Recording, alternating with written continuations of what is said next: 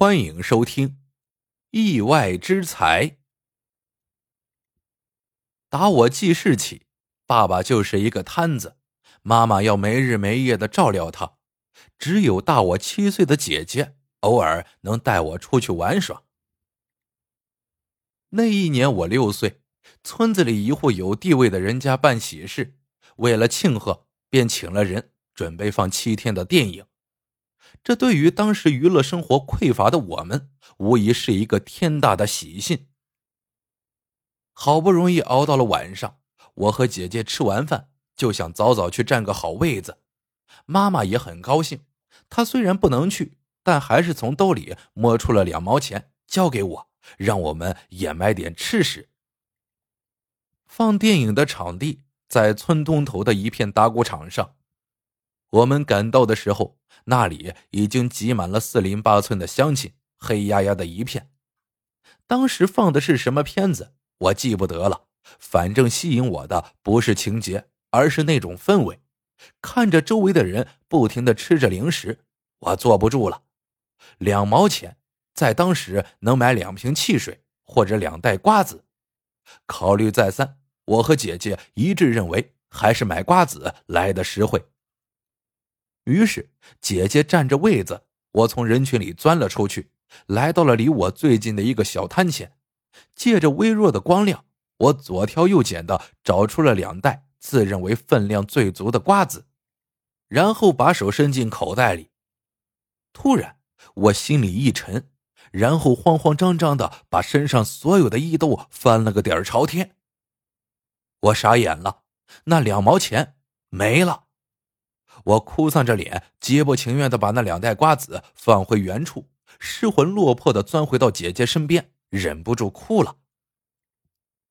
姐姐听我说完经过之后，不住的叹息。姐姐不是为了吃不到瓜子而难过，她是为了丢了两毛钱而痛心。我和姐姐一下子没有了看电影的兴致。当晚回到家门口，姐姐严肃的对我说：“千万别和咱妈说。”钱咱俩花了没有关系，要让妈知道钱丢了，她会为我们伤心的。那一夜，我眼含热泪，心怀内疚的进入了梦乡。第二天早上，我睡得正香，姐姐狠狠的推了我两下，兴奋的说：“弟，穿上衣服，快跟我走。”我揉了揉眼睛，愣了。是这样的，我刚想起来。昨天天挺黑的，大家都顾着看电影，说不定还没人把钱捡去。看着我疑惑的样子，姐姐接着说：“我们快去，没准还能把钱找回来。”我听完，眼前一亮，一咕噜爬起来，草草穿上衣服，和姐姐匆匆向打谷场跑去。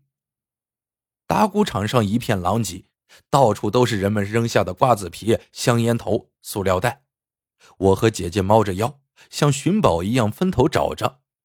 不一会儿，就听姐姐尖叫一声：“找到了！”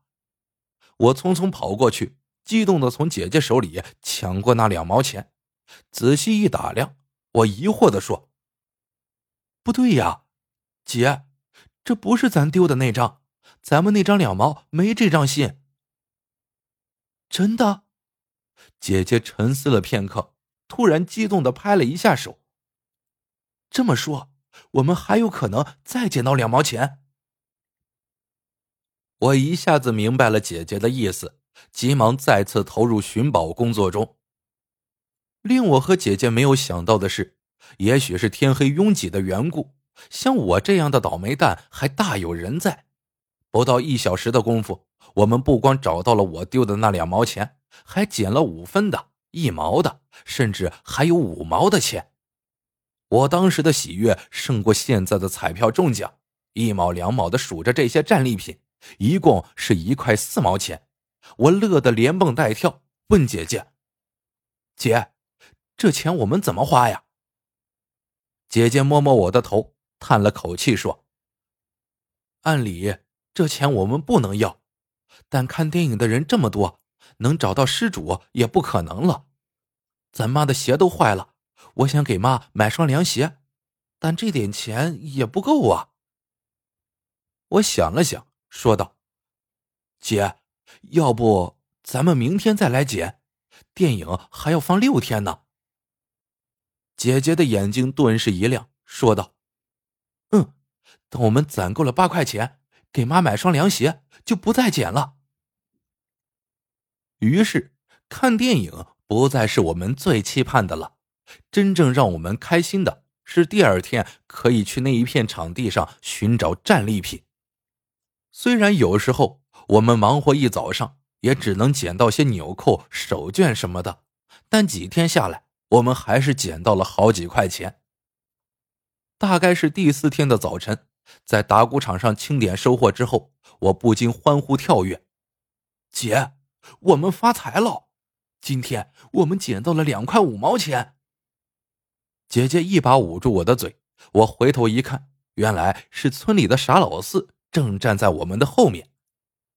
傻老四在村里穷的叮当响，因为有点缺心眼，打了一辈子光棍。姐姐的担心不是多余的。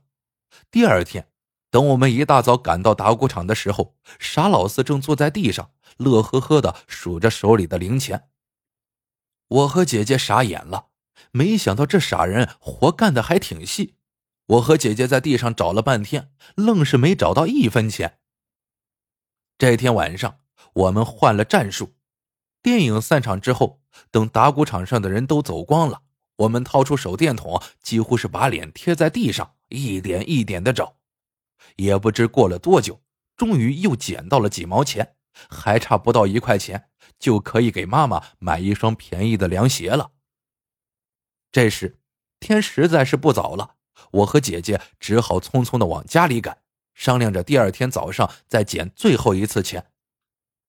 刚到家门口，就见妈妈站在门外张望着，迎接我们的是一顿屁股板子。急死人了！都几点了还不回来？我疼得哇的一声哭了，不顾姐姐和我使眼色，哽咽着把这个伟大的计划断断续续的说了出来。妈妈听完，一把搂住我们，不住的抹去眼角的泪水，一边向我们道歉：“是妈不好，是妈没用。”第二天，我和姐姐起了个大早，天刚蒙蒙亮就来到了打谷场。这傻老四真是闲着没事干，和我们一前一后的到了。我和姐姐迅速商量好了战术，由我跟着傻老四。姐姐自己找自己的，这样傻老四到哪儿我就跟到哪儿。一块的，突然我看到前方的一个小土坑里有张一块的钞票，我心里砰砰直跳，撒丫子就冲那钱跑了过去。刚想弯下腰捡，一只粗糙的大手噌的伸过来，把钱抢了过去。我抬头一看，傻老四捏着钱，咧着嘴冲我直乐。把钱还给我！是我先看到的。我急眼了，蹦起来就想抢。傻老四用手一推，我一下子跌倒在了地上。我一咕噜爬起来，一边骂一边往傻老四身上撞。没想到傻老四对我下了狠手，几下就把我打得鼻子流血。姐姐急忙跑了过来，见我这个样子，一下子哭了。这时，令我们没有想到的是。妈妈竟然一边怒吼，一边喘着粗气跑了过来。妈妈把我搂在怀里，冲傻老四说：“在村里，孩子还得跟你叫声四爷，你咋这么心狠？”傻老四梗着个脖子，还满身是力：“是我先捡到的，他抢挨打，活该。”我使劲冲傻老四嚷道：“是你欺负人，我先看到的钱。”傻老四一副幸灾乐祸的样子，把钱往兜里一塞。找谁评理都不怕，只要没有失主，这一块钱谁先捡到就得归谁。妈妈盯着傻老四说：“那要是有失主呢？捡到东西要交还失主，对不？”傻老四想了想，终于蛮认真的点了点头：“对。”可这是谁丢的钱呢？是我丢的。妈妈冲傻老四说道：“你掏出钱看看，那票子被我不小心沾上了酱油，看看是不是有个黄印儿。傻老四把钱从兜里掏了出来，皱着眉头看了半天，然后很听话的把钱递给了妈妈。我探着脑袋一打量，果然像妈妈说的那样，钞票上有个明显的深色印子。我正在疑惑，姐姐一把将我拽了过去，动情的说：“爹，我知道是怎么回事了，怪不得昨天夜里门响了一下。